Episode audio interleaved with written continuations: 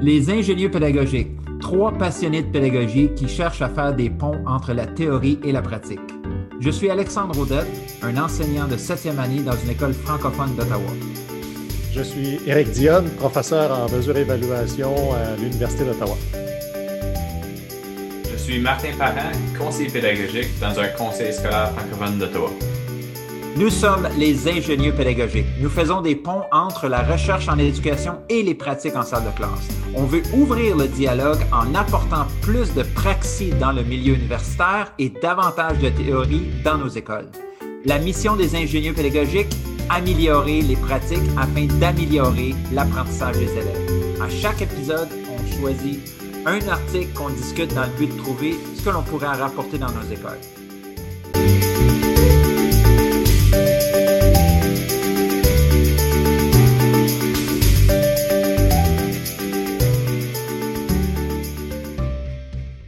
Alors, bonjour tout le monde, bienvenue dans ce nouvel épisode des ingénieux pédagogiques. Donc, je suis en compagnie de Martin Parent. Bonjour Martin. Bonjour, bonjour, ça va bien? Ça va bien, oui. Toi. Alexandre? Bonjour. bonjour, ça va bien, Eric? Oui, ça va très bien. Donc, on se revoit euh, en 2022. Donc, l'épisode va être euh, diffusé en début d'année 2022. Donc, pour une euh, continuation de cette saison 2 des ingénieux pédagogiques. Et euh, Martin, c'est toi qui as choisi le, texte que nous allons examiner euh, dans le cadre de cet épisode.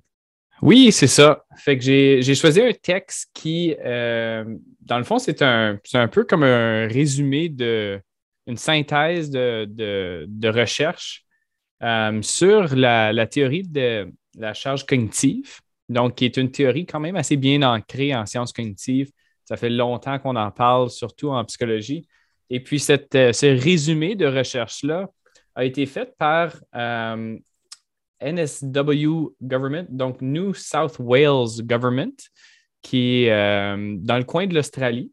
Et puis, justement, on, on, parle de comment appliquer la théorie de la charge cognitive en salle de classe. Donc, vraiment, ce qu'on fait, c'est qu'on présente cette stratégie avec plusieurs exemples de comment intégrer cette, idée-là, euh, ce concept-là de la charge cognitive en salle de classe, comment limiter la charge cognitive pour faciliter l'apprentissage.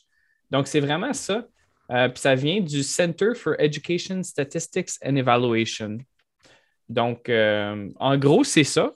J'ai trouvé ça super intéressant. Puis c'est une belle, c'est une belle synthèse de, euh, de l'information qu'on entend ici et là en éducation. Mais là, on regroupe le tout dans un, bel article de peut-être une quinzaine de pages qui est quand même facile à lire. Oui. Peut-être avant d'aborder les euh, sept stratégies, est-ce que tu peux nous dire un mot sur le fonctionnement du cerveau et comment l'apprentissage se réalise? Oui, c'est ça. Il y a un beau, euh, il y a un beau diagramme, un flowchart en anglais, sur la 1, 2, 3, 4, 5e page de l'article. Donc, si vous nous suivez à la maison, puis euh, vous avez accès au, euh, à cet article-ci, vous voyez un beau flowchart, un beau diagramme. Et puis, on explique un peu la perspective des sciences cognitives par rapport à comment le cerveau apprend. Donc, on part de la mémoire de travail qu'on appelle working memory en anglais. Et puis, on, indique que la mémoire de travail, c'est comme euh, c'est là où est-ce qu'on gère l'information. Puis il y a seulement un certain nombre d'informations qu'on peut gérer à, un certain moment. Et puis, euh, ce, nombre de, morceaux d'informations-là peut, euh, peut grandir avec le temps, mais en général, c'est entre 4 et 7 morceaux d'informations. Donc, quand on est en train de gérer ces morceaux d'information-là, ben, on, euh, une fois qu'on les traite, ces morceaux d'information-là, c'est là que l'apprentissage va se faire. Donc, on va aller à la deuxième phase qui est l'apprentissage. Puis là, on va les traiter pour euh, apporter ou amener cette information-là de la mémoire de travail à la mémoire à long terme. Donc, quand je parle de traiter l'information, on parle de euh, appliquer cette information-là. On parle de faire du sens de cette euh, information-là. Donc, on peut faire du sens d'une information en la représentant de différentes façons. Euh, on peut la communiquer de différentes façons. On peut l'appliquer dans différents contextes. Donc, ça, c'est vraiment les façons qu'on peut la traiter. Peut-être on peut la traiter visuellement, auditivement, kinesthétiquement. on peut la traiter dans un contexte A puis dans un contexte B. Donc, c'est vraiment, donc ça, c'est différentes façons de faire du sens, de traiter, d'utiliser cette information-là. Euh, et, en quoi, en quoi la charge cognitive va venir s'intégrer à l'intérieur de, cette, de ce fonctionnement-là? Justement, quand on présente un, problème ou une information à un élève, puis on veut que cette information-là passe de la mémoire de travail à la mémoire à long terme, si on a d'autres informations qui viennent surcharger, on a dit qu'on a une limite maximale d'à peu près sept morceaux d'information. Si cette information-là euh, vient surcharger la mémoire de travail, c'est là qu'on parle de euh, charge, cognitive qui est euh, notre mémoire de travail qui est surchargée. Donc, on a trop de charge cognitive ici pour l'élève. Et donc, on, devient moins efficace à, transférer nos apprentissages de notre mémoire de travail à notre mémoire à long terme. Donc, on, on devient moins efficace à apprendre, dans le fond. Mais moi, là, euh, moi, je suis dans mon auto, là, OK? Euh, puis, euh, je ne suis pas dans mon auto pour vrai présentement, mais je me mets à la place de ceux qui nous écoutent, sont dans leur auto, ils n'ont pas l'article devant nous autres, puis là, tu, utilises des mots comme charge cognitive, mémoire. Admettons que tu veux, mettons qu'on veut prendre un exemple, l'addition des fractions. L'addition des fractions, Là, tu as la mémoire de travail, puis tu veux transférer ça à la mémoire à long terme. Comment ça fonctionne? Oui, oui. Puis dans le fond, c'est très vrai ce que tu dis, Alex. Là, comme, là je suis en train de te parler de, ces mots-là, puis si on ne les a jamais entendus, ta mémoire de travail, elle est déjà surchargée. Donc, Exactement. avec un exemple, puis justement, les, les exemples, ça va venir nous appuyer là-dedans. Puis c'est une des stratégies qu'on présente dans l'article.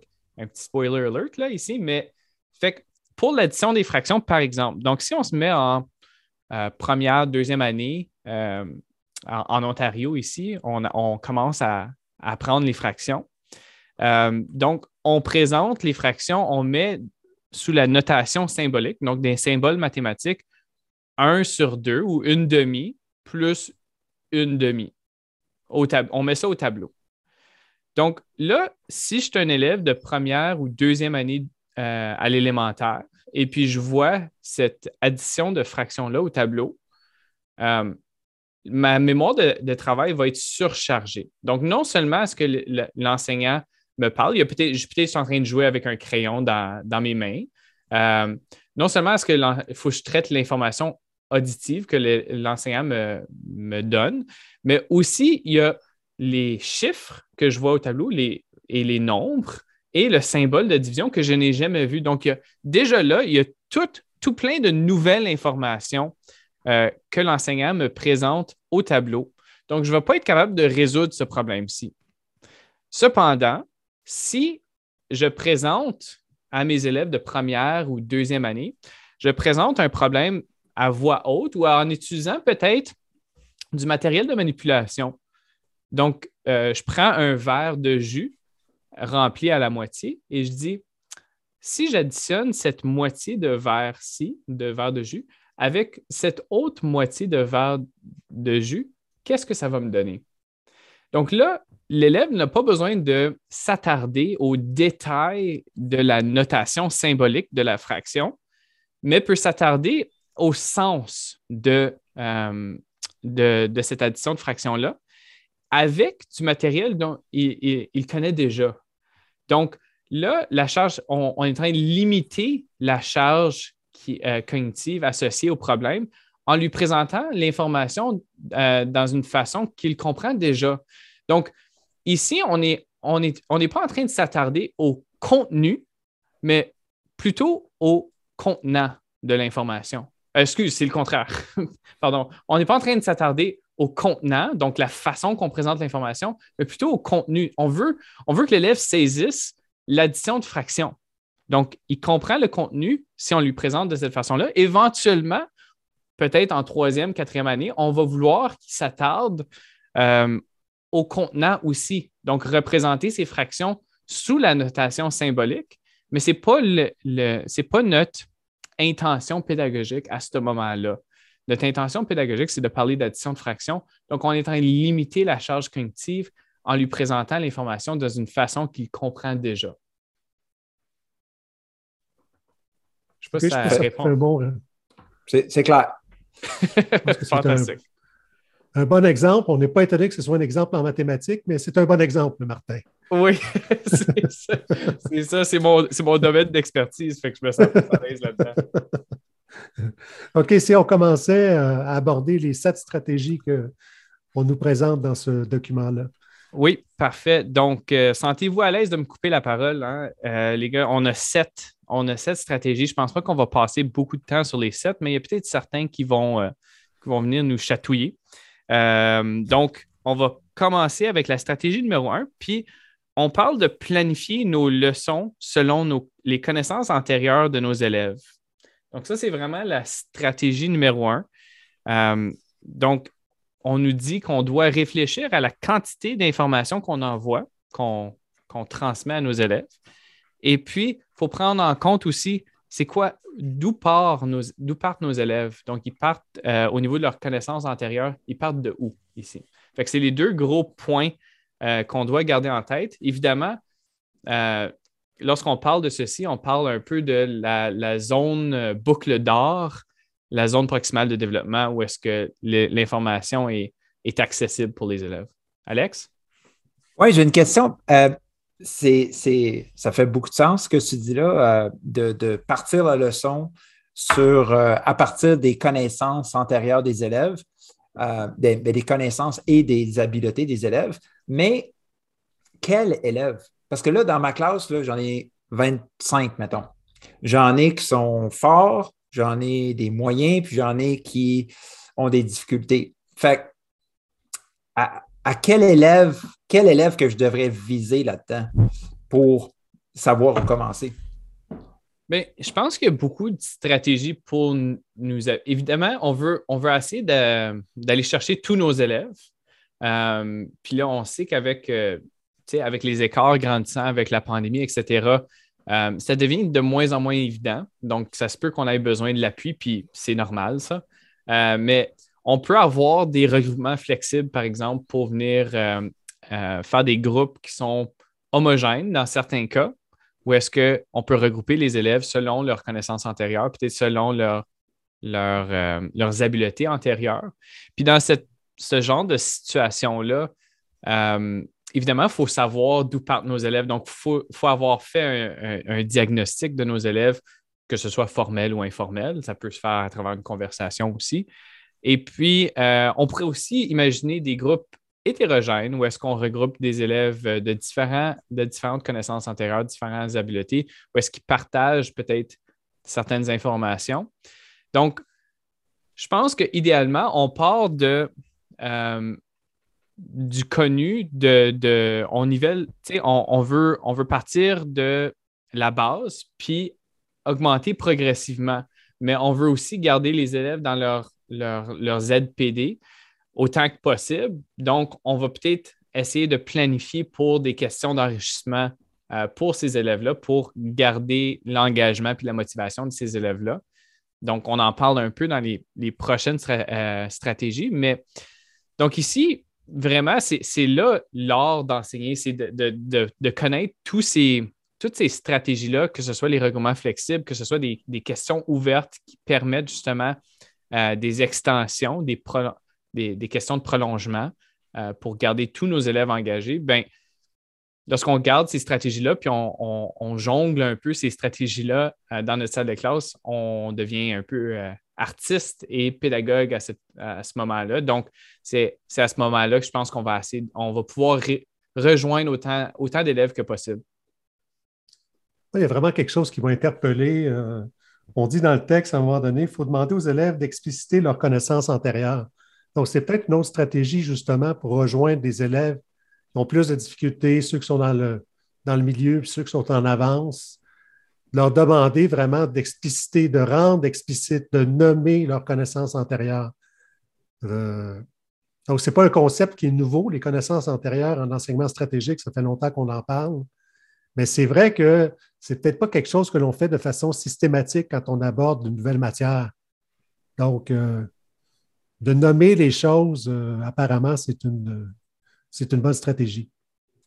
Mais justement, on, on parle de un, un peu l'évaluation. C'est comme une évaluation diagnostique. On veut savoir où sont nos élèves. Donc, quand, on demande à nos élèves d'expliciter leurs connaissances, ben, euh, ils sont en train de la traiter en même temps. Quand ils, doivent la communiquer, ils doivent la traiter. Donc, c'est une façon d'avoir de l'évaluation au service de l'apprentissage aussi, donc en même temps. Donc, ils sont en train de pratiquer. Donc, moi, je vois ça comme une pierre deux coups euh, lorsqu'on leur demande de faire ça. Absolument. Puis une chose que j'ai euh, vraiment aimé, puis euh, j'aimerais ça t'entendre là-dessus avant qu'on passe à la prochaine stratégie, c'est on dit ben pour, pour partir du vécu puis des connaissances antérieures des élèves, quand on présente une nouvelle tâche, on a deux options. On peut commencer par les morceaux de la tâche pour aller vers le tout, ou on peut commencer par le tout, puis ensuite le morceler. Euh, je trouvais ces deux approches qui reviennent au même un peu, mais que je ne sais pas, je ne saurais, je je, je, pas dans quelle situation utiliser laquelle. Je ne sais pas si toi, tu as une idée ou? Ben, je pense que on veut, une des choses, puis je pense que ça va revenir, c'est qu'on ne parle, on parle pas d'engagement ou de motivation des élèves dans, cette, euh, dans ce, résumé ici. Euh, on parle strictement de la, charge cognitive. Donc, des fois, ça peut être plus motivant lorsqu'on sait où est-ce qu'on s'en va. Par exemple, si je me mets dans le contexte d'une classe de biologie en, en 11e année, on apprend sur le système respiratoire. Bien, euh, on peut apprendre chacune des sections de euh, chacun des organes dans notre système respiratoire, sa fonction, sa structure, aller en grand détail de manière isolée. Mais si on n'a pas le but ultime qui est la respiration, ben peut-être qu'on va se perdre là-dedans, puis on ne va pas vraiment être motivé puisqu'on ne voit pas vraiment le sens, on ne voit pas les applications de ce qu'on est en train d'apprendre.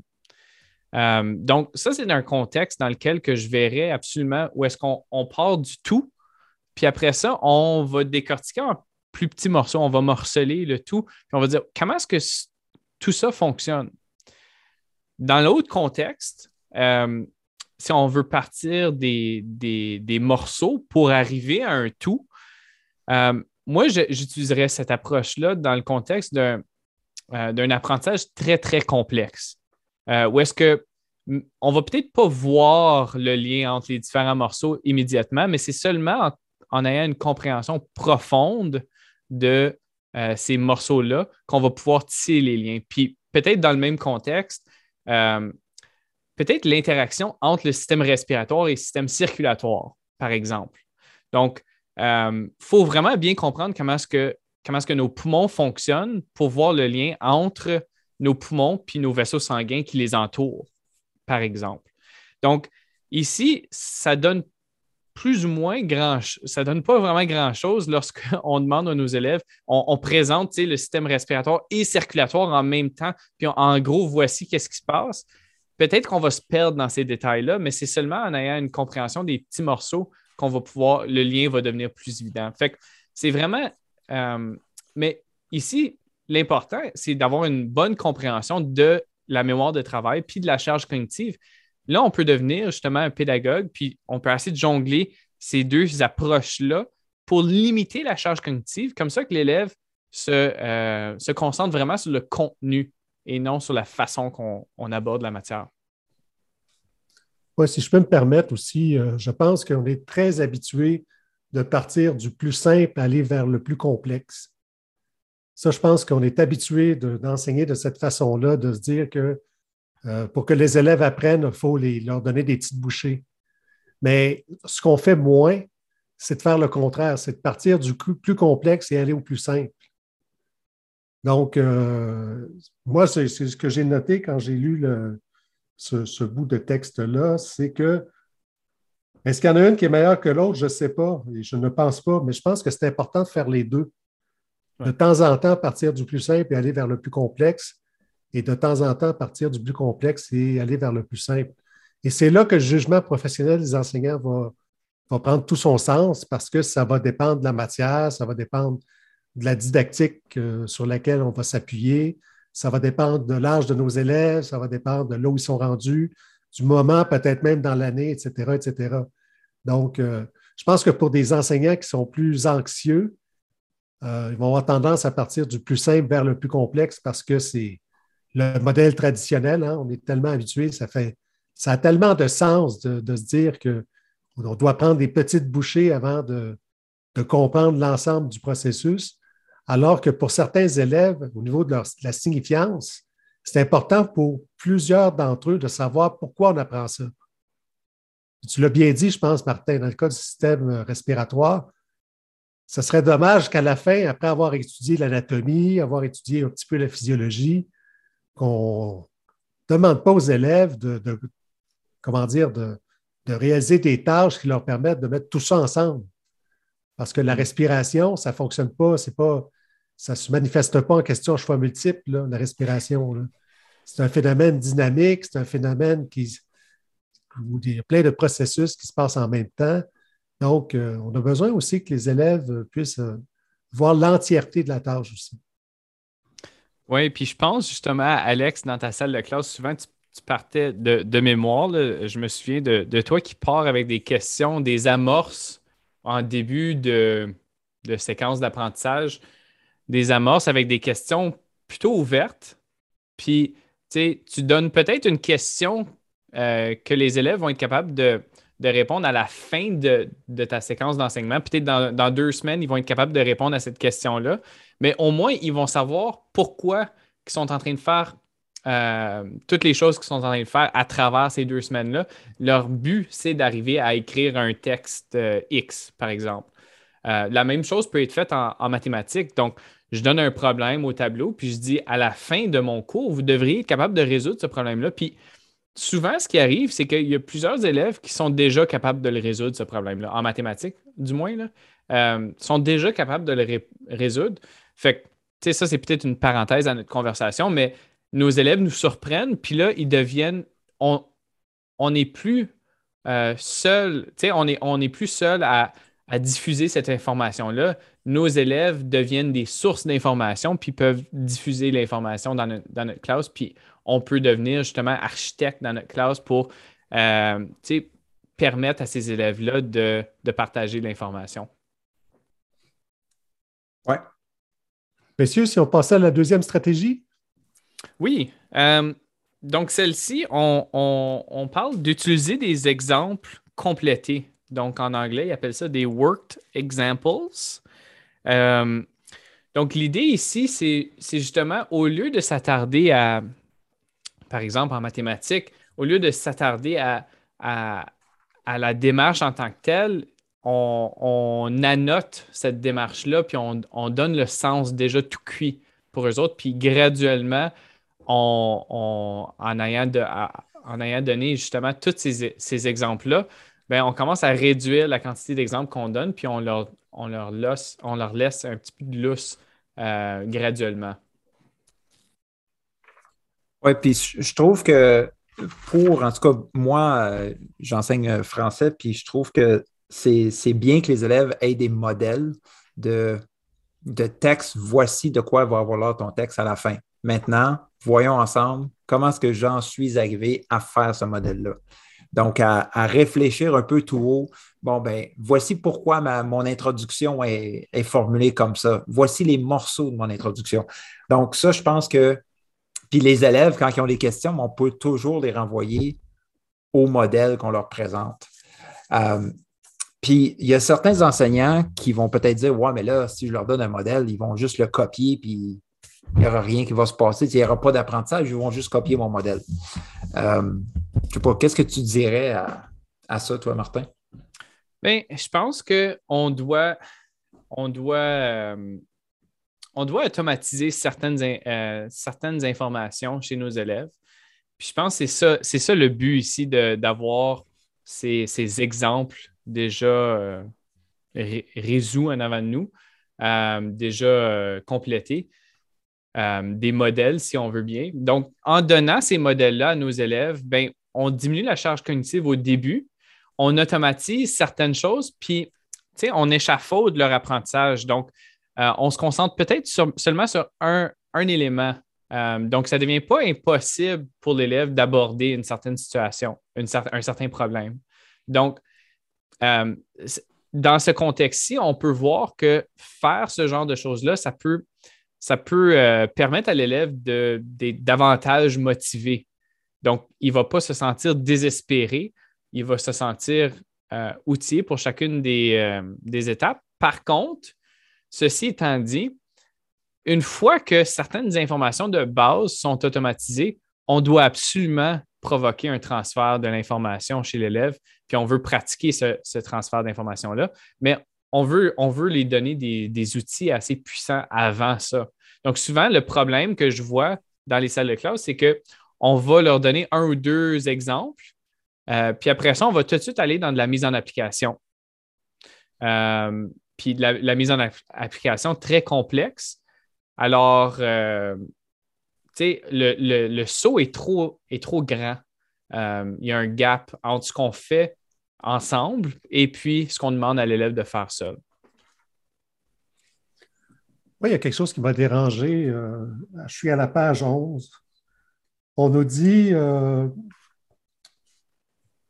ben, la charge cognitive, elle est hautement sollicité quand on place les élèves dans des situations problèmes qui ne sont pas guidées. Donc, il n'y a pas de guidage fait avec les élèves pour, dans une perspective de résolution de problèmes. Et euh, je me suis dit que c'était très behavioriste, c'était très. Euh, j'avais l'impression de suivre mes vieux cours d'apprentissage quand j'étais à l'université. Euh, où il doit y avoir absolument un accompagnement. Il n'y a pas de découverte de la part des élèves, il n'y a pas d'essai-erreur, il n'y a pas de. Donc, euh, moi, ça m'a un peu dérangé parce que je trouve que la perspective est très connotée behavioriste. Oui. Euh, donc, je ne sais pas qu'est-ce que tu en penses, mais moi, ça m'a dérangé. Moi, ça me dérange aussi. C'est une des critiques que, que j'ai données. Dans le fond, tu sais, on parle beaucoup d'enseignement explicite dans cet article-ci de manière euh, indirecte et des fois directe. Euh, donc, on parle vraiment de présenter l'information, puis graduellement enlever un peu cet échafaudage-là pour que nos élèves soient très autonomes euh, éventuellement. Mais, tu sais, on peut aussi engager nos élèves en leur, en leur présentant un problème d'avance qui est déjà plus complexes, puis en les guidant dans cette découverte-là. Puis on sait que les, euh, les, recherches en neurosciences et en sciences cognitives nous, nous démontrent que une des façons qu'on apprend de manière durable, c'est en générant du sens de ce qu'on fait. Et si le sens est donné par l'enseignant tout le temps, bien, justement, on n'a pas d'apprentissage qui est profond et durable. Donc, si on nous dit euh, si on se questionne jamais par rapport à quelque chose, ben, on ne sait même pas quelles questions se poser. On, c'est vraiment l'enseignant qui se questionne à, voix haute en avant de la classe à tout moment. On n'est pas mis dans cet inconfort-là. Euh, on a Robert Bjork, un neuroscientifique, qui dit on veut créer des desirable difficulties, donc des défis. Euh, c'est comme des défis désirables ici. Donc, ces défis désirables-là, c'est, de, placer l'élève dans un inconfort où est-ce qu'il se questionne beaucoup et il doit générer du sens de ce qu'il apprend. Donc, je trouve qu'on nommait un peu cette, partie-là de l'apprentissage, euh, mais il faut, faut que cet apprentissage, je pense qu'on a peur de l'apprentissage par la découverte à cause que souvent, on traditionnellement, avec cette approche-là, on mettait les élèves en avant d'un problème, puis on les aidait pas du tout. On disait découvrir. Mais dans le fond, ce n'est pas, pas ça l'apprentissage par la découverte, c'est vraiment, c'est échafaudé aussi. Euh, mais on, génère du sens de tout. Ouais. Moi, je, moi, je comparais ça à. J'avais lu ça euh, l'année passée est-ce que est-ce qu'on veut que nos élèves deviennent des cooks ou est-ce qu'on veut que nos élèves deviennent des chefs cuisiniers? le cook, le cook, là, tu, lui donnes la recette et il va suivre la recette.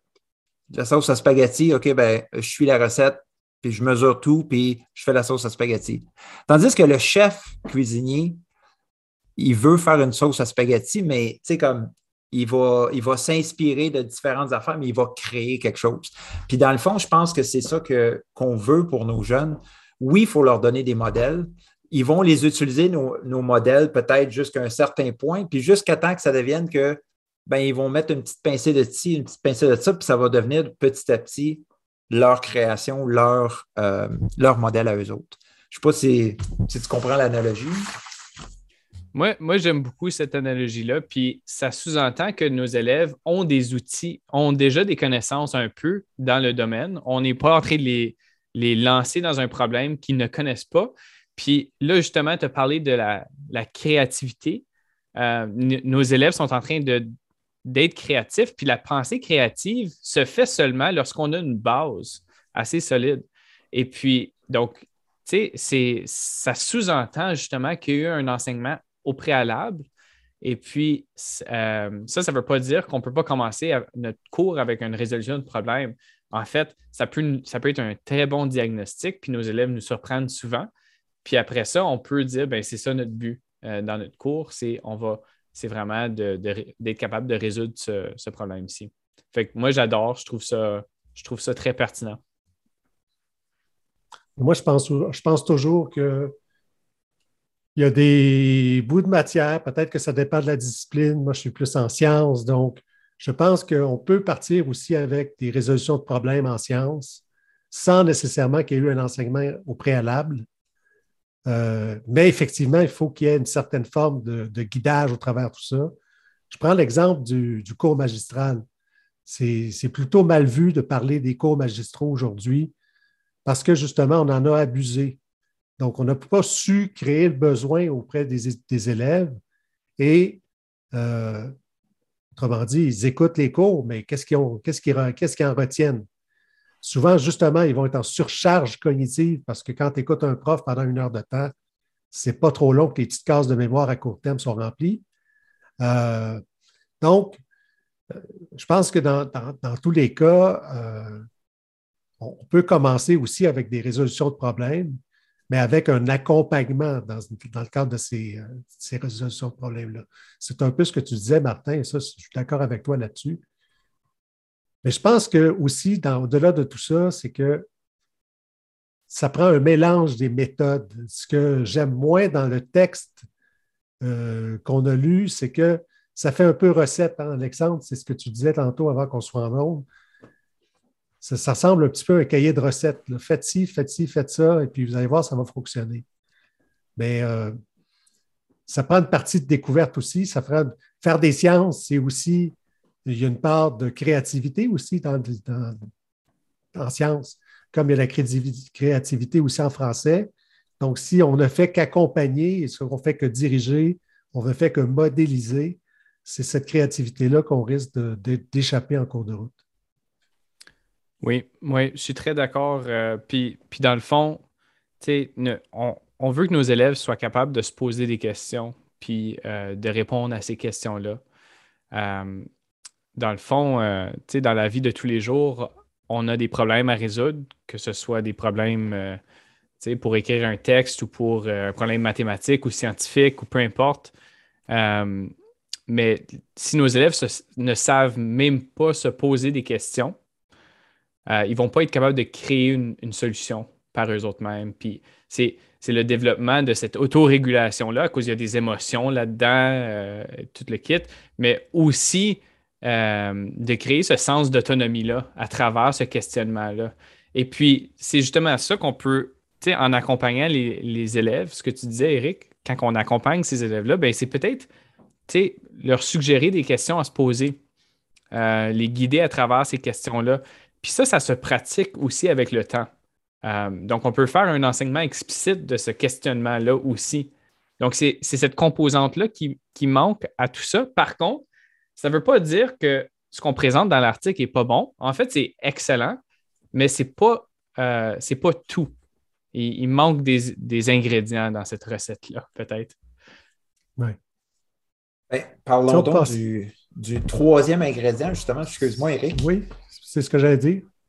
Euh, OK. Fait que, euh, ici, on parle de graduellement augmenter la complexité des résolutions de problèmes. Euh, donc, ici, on parle de, au début, de présenter des, des, problèmes qui sont très peu complexes et éventuellement, tranquillement, pas vite, augmenter la complexité. Donc, c'est un peu ce que tu disais, Eric. On l'a on, vu un petit peu. Là.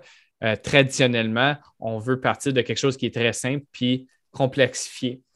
Euh, il existe des problèmes avec ça euh, pour nos élèves qui ont déjà acquis, cette information-là. Ben, un, ils ne vont pas être motivés. Euh, puis deux, des fois, des fois, ça l'aide de voir ce qui nous attend à la toute fin aussi.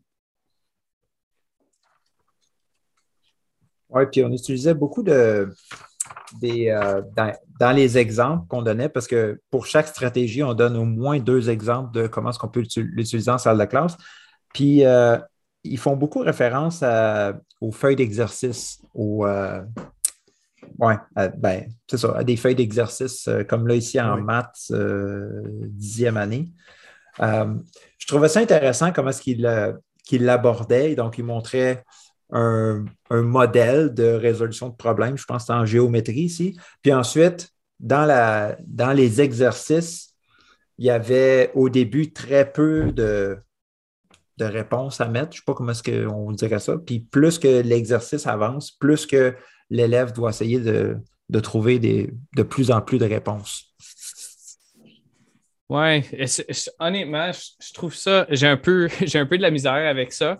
Euh, surtout, on parle de Year 10 Math.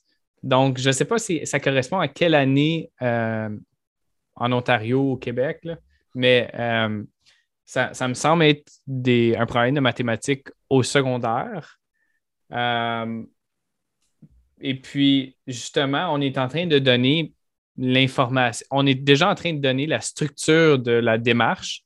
puis c'est, c'est du remplissage de tirets. Euh, je pense que, on, on, est en train de réduire un petit peu trop la. la c'est pas ça qui va donner de la charge cognitive à nos élèves. Euh, dans le fond, c'est pas d'écrire leur démarche mathématique. Puis, si ce l'est, ben, c'est quelque chose à travailler avec ces élèves-là en particulier, mais nos autres élèves, la plupart de nos élèves en, dixième année, par exemple, ou secondaire 4, euh, quatrième secondaire, ben, nos élèves devraient être capables de faire ça, écrire une démarche mathématique par eux-mêmes. Ils ne devraient pas avoir juste à remplir des tirets. Donc, c'est un peu extrême comme, comme, euh, comme exemple, je trouve, mais c'est peut-être c'est peut-être c'est peut-être le message qui est important ici, c'est qu'on veut, euh, en, en, en, augmentant la complexité tranquillement, pas vite, ben, c'est là qu'on va, euh, on va permettre d'avoir autant d'élèves que possible qui nous suivent en même temps. Par contre, je pense que quand on parle de différenciation pédagogique, c'est une expression qu'on est très à la mode, qu'on emploie à toutes les sauces. Et parfois, on a la difficulté à trouver des exemples pour illustrer ce que c'est que la différenciation pédagogique. Hmm. Mais moi aussi, j'ai fait le saut quand j'ai vu l'exemple avec les. En fait, ces deux triangles rectangles, puis essentiellement, la question, c'est de montrer qu'ils sont équivalents. Euh,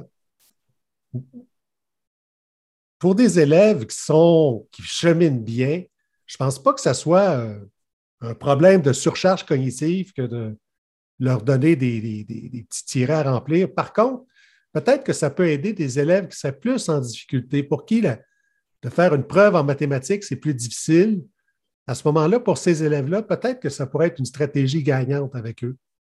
Parce que justement, on les accompagne puisqu'ils ont plus de difficultés, puisque peut-être justement les allers-retours la mémoire à court terme et la mémoire à long terme euh, sont peut-être plus difficiles. Peut-être que les, les acquis dans la mémoire à long terme aussi sont plus fragiles. Peut-être qu'à ce moment-là, pour des élèves plus en difficulté, ça pourrait les aider. Je suis d'accord avec toi, Eric. Euh, je pense que c'est, ça va fonctionner pour tout le monde si on le présente de cette façon-là. Puis ça n'enlève pas peut-être notre intention d'amener ces élèves-là à être capable de résoudre ou de démontrer une preuve mathématique de ce genre-là sans, sans tirer éventuellement. Mais euh, peut-être que le, point de départ, c'est justement ça. Puis ça, ça fonctionne pour tout le monde. J'ai vu, euh, j'ai vu une caricature dans le journal, justement, on parlait de. Euh, c'était une image de quelqu'un qui déblayait des marches pour, pour, entrer dans un édifice. Puis juste à côté, il y avait une rampe qui était remplie de neige. Puis là, il y avait, il y avait, un enfant en chaise roulante qui disait ben, Pourrais-tu déblayer la, rampe? Puis la personne qui déblayait disait ben, euh, je vais juste déblayer les marches, puis après ça, je vais, ensuite, je vais aller à la rampe. Puis là, la réponse des, enfants au bas de, cette rampe-là disait ben, euh, si tu déplayes la rampe, tout le monde peut rentrer. Puis c'est un peu ça l'idée avec ce problème-ci, c'est que tout le monde peut accéder à ce problème-ci, à cette, preuve mathématique-là. Euh, ça ne nuit pas à personne, euh, mais ça permet justement l'entrée euh, dans ce concept-là pour éventuellement augmenter la complexité. Mais peut-être pas mur à mur pour tous les élèves. Peut-être qu'il ne faut pas le faire pour tous les élèves. Peut-être des élèves qui n'en ont pas besoin finalement d'avoir cette aide supplémentaire-là. C'est là que je décroche un petit peu dans le, cahier où c'est présenté comme une recette, euh, one size fits all. Donc, si on applique cette recette-là, cette stratégie-là, ça va fonctionner, ça va fonctionner pour tout le monde. C'est là que je décroche un petit peu. Moi, je pense que cette stratégie-là, je la trouve utile, mais utile peut-être pour certains élèves qui ont certaines caractéristiques, mais peut-être pas tous les élèves. Je ne sais pas si en Australie, euh, c'est le même système qu'au euh, Canada, mais euh, c'est en dixième année. c'est quand même pas un problème qui est très difficile pour les élèves de dixième année. Exactement. Ouais. ouais. Puis La majorité. Oui, c'est ça. Ça revient à un petit peu jongler nos stratégies, nos outils qu'on a, d'utiliser la, science de l'enseignement euh, pour un contexte donné. Euh, on parle souvent de, pédagogie comme étant un art, mais on le base sur des, des approches qui ont été démontrées par, par des recherches, dans le fond. Là. Messieurs, le temps file. On, a, on avait beaucoup d'ambition. On voulait peut-être espérer passer à travers les sept stratégies dans cet épisode, mais je crains que ça va être difficile d'y arriver. Il reste encore au moins euh, quatre stratégies à voir. Donc, je vous propose qu'on les aborde dans un prochain épisode, qu'on permette à nos auditeurs de ne pas être en surcharge cognitive eux-mêmes, donc nous ayant écouté pendant une quarantaine de minutes. Donc, je ne sais pas qu'est-ce que vous en pensez, mais on pourrait peut-être se donner rendez-vous dans un prochain épisode où on pourrait faire la suite de, cette, euh, de cet article. Oui, puis euh, ben moi, j'ai vraiment hâte de, jaser des, prochains qui s'en viennent, notamment le quatrième qui est de euh, enlever l'information non nécessaire. Puis il va y avoir beaucoup de ben, des petites choses par rapport à comment est-ce qu'on peut bien utiliser un Google Slide ou un PowerPoint quand on enseigne, c'est bien beau, là, mais il faut savoir comment l'utiliser. Puis, euh, ouais, il y a, il y a, beaucoup d'applications pratiques encore. Fait que j'ai bien hâte de passer au 4, 5, 6, 7. Oui, absolument. Puis, puis, on veut peut-être euh, terminer avec. Moi, j'aurais un pont. oui. c'est ça. C'est ce que j'allais vous proposer, M. Parent. OK, fantastique. on est sur la même longueur d'onde. Fait que pour moi, là, euh, un pont que je fais ici c'est vraiment de comprendre l'importance des connaissances antérieures. Euh, Dylan William, un chercheur en, éducation, nous, dit que les, connaissances antérieures, c'est peut-être l'élément le plus important dans l'apprendissage de, nos élèves.